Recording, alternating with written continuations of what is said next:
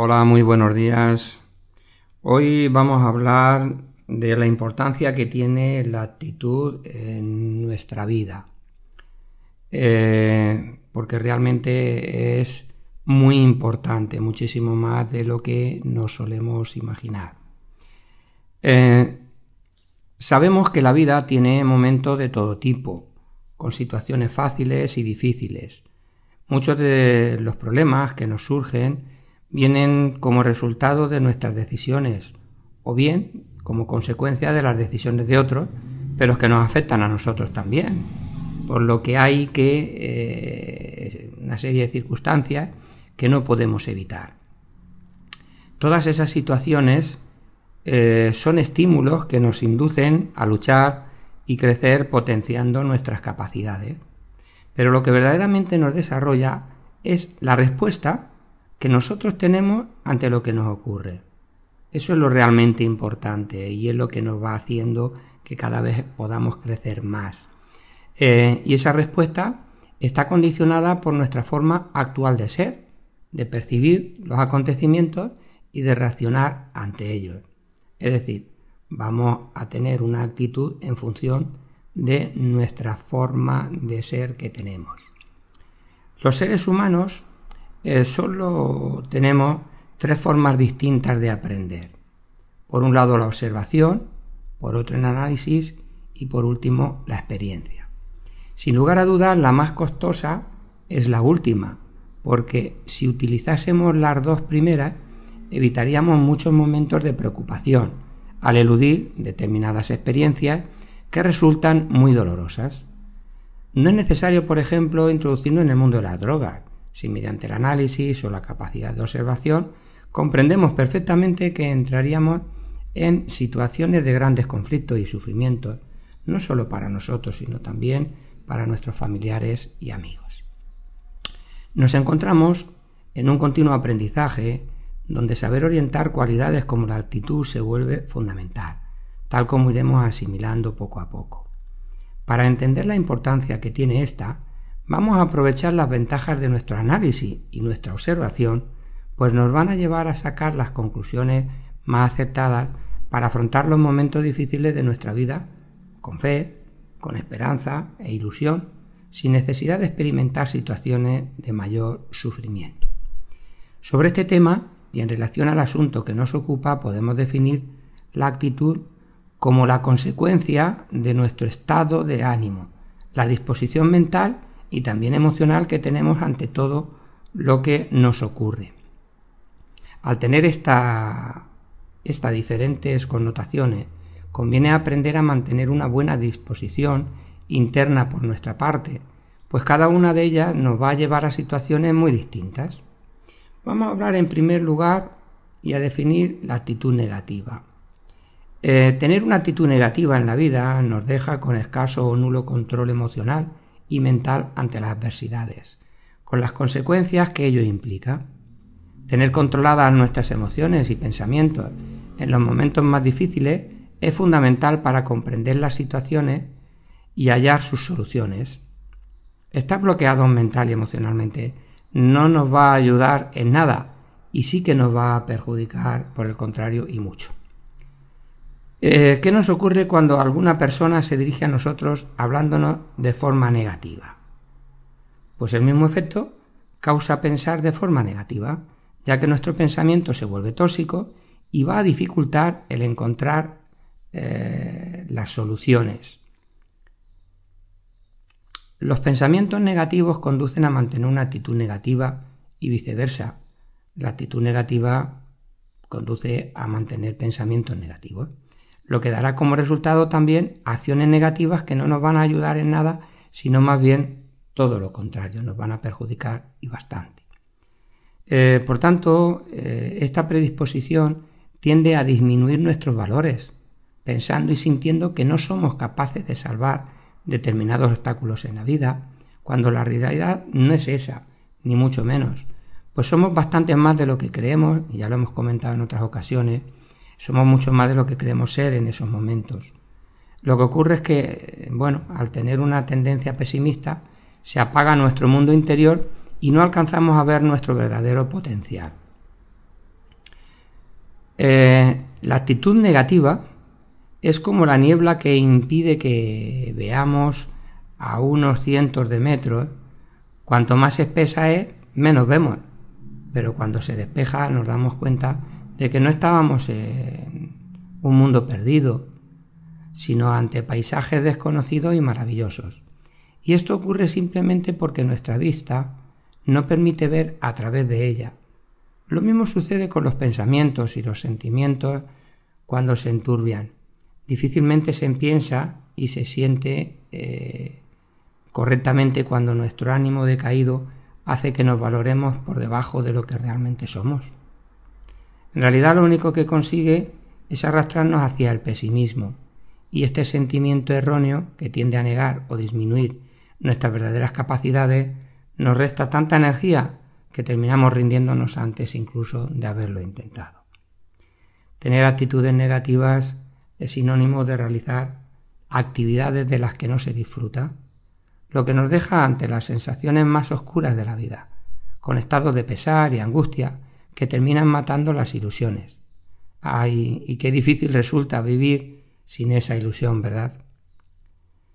Por el contrario, la actitud eh, positiva que vamos a ver eh, ahora, pues eh, nos conduce a estados contrarios a la anterior, porque es la que tiende a reafirmar la realidad de todos nosotros, de, todos nuestros valores, y resulta extraordinariamente eficaz, porque pone en funcionamiento pues todos nuestros recursos, lo que nos permite afrontar cualquier dificultad con todas las posibilidades de éxito posible. El cambio es muy importante. Tener fe en un desarrollo positivo y favorable para nosotros y quienes nos acompañan en cualquier momento o circunstancia, pues moviliza y mejora nuestra autoestima. Vivir nuestros aspectos positivos nos reconforta, porque genera la energía que necesitamos, nos dota de vitalidad y fortaleza y nos une a esas fuerzas de la vida que vigorizan nuestro interior. Valorarnos más y mejor abre las puertas de la esperanza y esta es para el estado de ánimo como la sangre para nuestro cuerpo. Aprender a aligerar las cargas emocionales negativas, eh, transformándolas en sentimientos positivos, ofrece una amalgama de posibilidades tan amplia que incluso nos va a sorprender muy gratamente. Al tonificar la mente y el espíritu, con el optimismo, eh, con este optimismo se refresca nuestro estado de ánimo nos induce a apoyarnos en nuestro interior y en el exterior, porque de ahí también vamos a recoger esa energía que a veces estamos necesitando.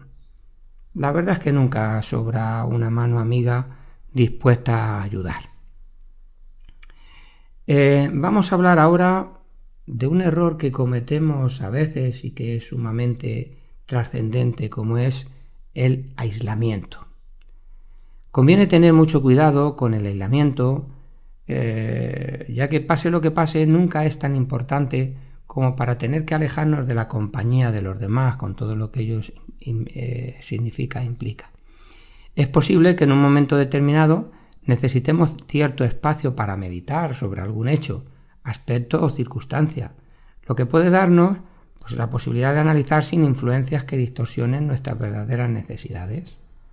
Pero esto es muy distinto a esa postura de aislamiento que a veces se adopta, que fomenta la autocompasión, que no es nada buena, y nos deja, eh, nos aleja de las personas, porque suele causar daños importantes o incluso irreparables.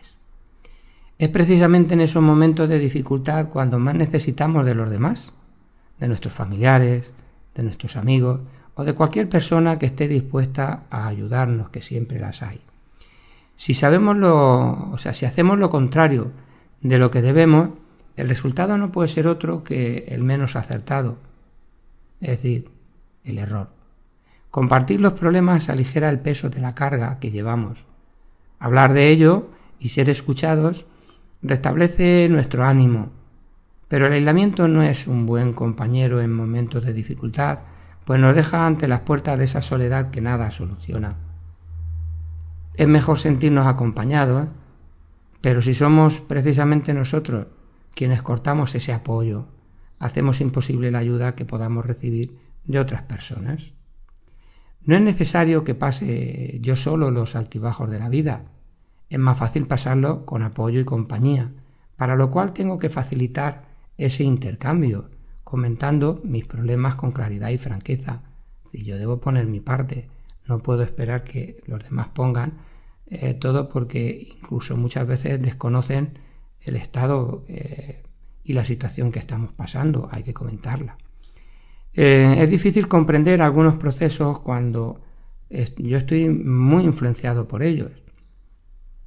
Varias personas, en cambio, tienen más fortaleza que una sola y más capacidad para pensar, esto es muy importante. Los demás, al no verse tan afectados por el problema o la circunstancia en sí, pueden comprender y vislumbrar las soluciones con más claridad y de ello nos debemos aprovechar. El apoyo de esas personas es una ayuda fundamental para eh, resolver la mayoría de los problemas que tenemos o de las dificultades a las que tengamos que hacer frente. Al aislarme, no solo mm, los estoy alejando a ellos de mí, sino que también estoy eliminando todo aquello de positivo que puedan aportarme. Y eso hay que tenerlo muy en cuenta, amigos. Eh, ¿De qué sirve una actitud pesimista o un estado de aislamiento? Desde un punto de vista objetivo, no nos aportan nada beneficioso, pero sí suelen incentivar la autocompasión. Ahora bien, compadecerse de uno mismo nos soluciona algo verdaderamente. Es como querer cavar en un hoyo para salir de él. Cuanta más tierra sacamos, más nos hundimos y más dificultades vamos a tener para salir, obviamente. Apoyándonos en el análisis y en la observación, podemos concluir que la actitud correcta es la positiva, manteniendo siempre el optimismo, a pesar de que nuestro entorno sea contrario, no tiene por qué bajarnos ese optimismo. En esa postura interna de confianza en nuestras fuerzas, junto a la ayuda que podamos recibir para mantenernos activos tanto mental como emocionalmente, encontraremos muchas de las soluciones que estamos buscando. Si nuestra actitud suele ser negativa, la clave para convertirla en positiva está en la reeducación de nuestros hábitos. Pero como transformarlos no es sencillo, a pesar de tener el firme deseo de cambiar, la caída y el error todavía van a estar presentes durante un tiempo. Es conveniente, por tanto, evitar el sentimiento de culpa para que esto no nos lleve al desánimo. No podemos cambiar en unos días actitudes y comportamientos arraigadas en nosotros durante muchos años y que hasta ahora han venido conformando nuestra forma de ser. Esto es muy importante que lo comprendamos para no caer en ese desánimo que comentábamos. Lo que sí que importa es tomar conciencia de la caída y levantarse con mucha más fuerza para enfrentarse al reto con más ilusión. Eh, por último, tener en cuenta que cuando nos venga el primer pensamiento negativo, hay que rechazarlo para no darle cabida en ningún momento, pero rechazarlo enseguida, para pensar positivamente y centrarnos en aquello que pueda dirigirnos hacia sentimientos positivos. Es decir, me viene un pensamiento negativo, lo rechazo y lo cambio por uno positivo. Esta es una práctica que debemos hacer y un ejercicio que nos va a venir muy bien, porque con el tiempo iremos comprobando el cambio beneficioso que se va a instalar en nuestra vida, que es lo realmente importante y lo que nosotros estamos buscando. Eh, cuando se practica algo, al final se consigue siempre dominarlo y de eso es de lo que se trata. Bueno, y nada más, eh, muchas gracias por vuestra atención, muchas gracias por seguirnos en este espacio y muy buenos días.